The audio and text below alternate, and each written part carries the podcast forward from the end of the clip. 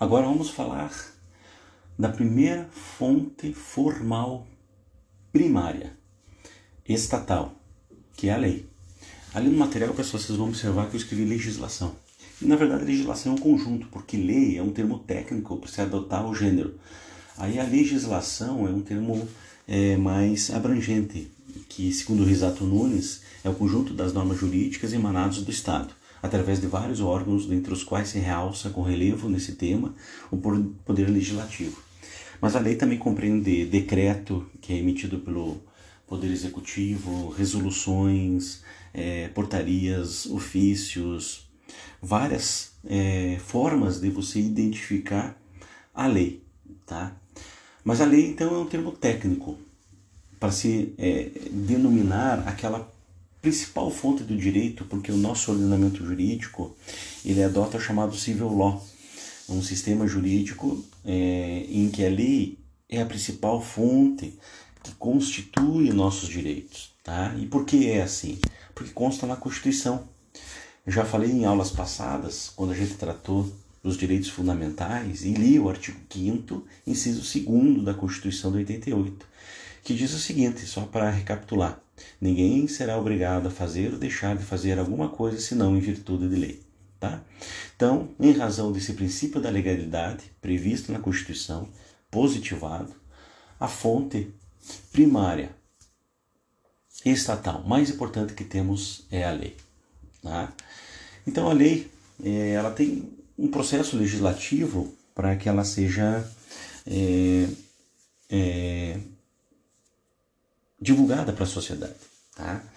Então, a nossa Constituição estabelece o que se chama de processo legislativo a partir do artigo 59, mas vocês terão essa disciplina, esse conteúdo eh, no próximo semestre, com o direito constitucional. Tá? O que nos compete aqui, pessoal, é destacar que a lei, então, ela é uma fonte do direito, que a lei tem a sua hierarquia, tá? Então, ali, utilizando o material é, veja que eu apontei a hierarquia das leis, tá? Lembre daquela pirâmide idealizada pelo Kelsen, ou pelo menos o que os seus é, intérpretes, o que os seus seguidores denominam como pirâmide de Kelsen, onde a Constituição está no ápice, depois as emendas à Constituição, logo abaixo as leis complementares, leis ordinárias, medidas provisórias, leis delegadas e os tratados internacionais. Lembrando que o tratado internacional que trata de direitos humanos, ele pode se equivaler a uma emenda constitucional. Depois tem os decretos regulamentadores e abaixo as diversas outras formas, como resoluções, portarias circulares, provimentos, etc, etc. Tá? É, não vou tratar nesse momento da classificação das leis, nós vamos deixar na unidade de ensino número 6, tá? mas está ali já antecipando que existe uma classificação com relação às leis, mas vamos deixar adiante. Tá? É, como que como que é a aprovação de uma lei. Bom, eu deixei ali no material uma sugestão de vídeo, pessoal, que está disponível no site da Câmara.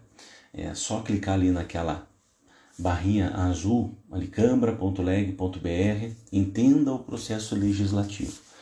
Ali, então, o, a Câmara dos Deputados disponibiliza para a sociedade em geral, e eu utilizo desse vídeo para passar em aula Tá? E como nós estamos em aula física, estamos em aula online, peço para vocês assistirem ali. Já está disponível, basta clicar que vai abrir o, o, o link do site da Câmara dos Deputados. Daí tem lá projeto de lei ordinária, tem lá medida provisória, tem a proposta emenda à Constituição, né? emenda constitucional.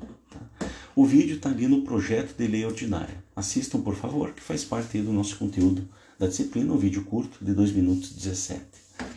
Tá? É, só só para frisar bem sobre a formação das leis, que nós temos etapas, né? O nosso sistema brasileiro ele existe etapa. Tá? Então existe uma iniciativa, existe a aprovação e existe a execução. Então a iniciativa, pessoal, é, depende do que a Constituição estabelece.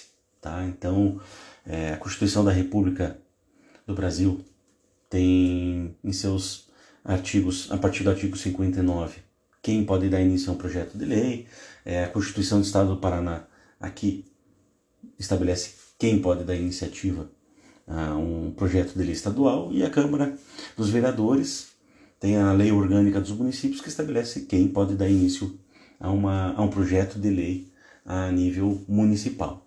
Tá? É, a fase da aprovação vai depender das etapas previstas no regulamento interno das casas legislativas, né, tanto a nível federal como estadual como municipal. E na fase de execução, que é um ponto importante para nós aqui, que é, o, é a fase do processo de elaboração da lei que compreende a sanção ou veto, tá? e depois a promulgação e publicação. Por que essa parte aqui é importante? Por causa do termo promulgação e publicação. Isso é importante porque na sequência do nosso estudo aqui de introdução ao estudo de direito, é, a lei só tem obrigatoriedade, ela só se torna fonte primária do direito quando ela está publicada. Tá? Mas até a publicação ela passa por uma etapa da sanção, que é o ato de aquiescência do Poder Executivo, né? ele concorda ou não com o projeto que já foi aprovado pelo Legislativo. Tá? Quando ele não concorda, tem um veto. Esse veto, por sua vez, pode ser total ou parcial. Pode total, é, é, é, é rejeitar, né? é vetar a lei toda ou parte dela. Tá? Uma vez que o veto é estabelecido, retorna para a casa legislativa de origem, que pode ser derrubada ou não. Então, a sanção e o veto é o momento que o Poder Executivo faz parte desse processo legislativo, é uma forma de harmonizar os poderes. Tá? Uma vez sem veto, ou com veto ele foi derrubado ou ele foi acatado, é, esse projeto de lei vai para promulgação, que consiste na declaração do chefe do Executivo, do presidente do Congresso, de que a lei foi incorporada ao direito positivo do país. Tá? Então ele passa a ser obrigatório internamente para todos os órgãos da administração pública. Tá? E a publicação, então, depois da promulgação, ele é encaminhado para a publicação. Daí, com a publicação, a, a lei se torna conhecida e passa a entrar em vigência. Tá? Então, é um diário oficial que publica é, e torna pública a edição dessa lei. Tá? Ela se torna obrigatória para todos os cidadãos. Certo? É, só para finalizar essa parte aqui, existe uma lei no Brasil, a Lei Complementar número 95 de 1998. Eu disponibilizei o link ali para vocês darem uma olhadinha. É uma lei que estabelece como elaborar e consolidar leis. Tá? É uma curiosidade vale a pena dar uma olhada. Que nós temos então eh, esse é, essa norma jurídica que estabelece como redigir as leis, porque até antes de 98 cada órgão estatal tinha uma forma de editar uma lei, de como redigir, de como estabelecer, e a partir de agora, desde essa lei complementar 95, existe um padrão. Isso é muito bom, uniformiza e todos os órgãos da administração pública utilizam esse critério.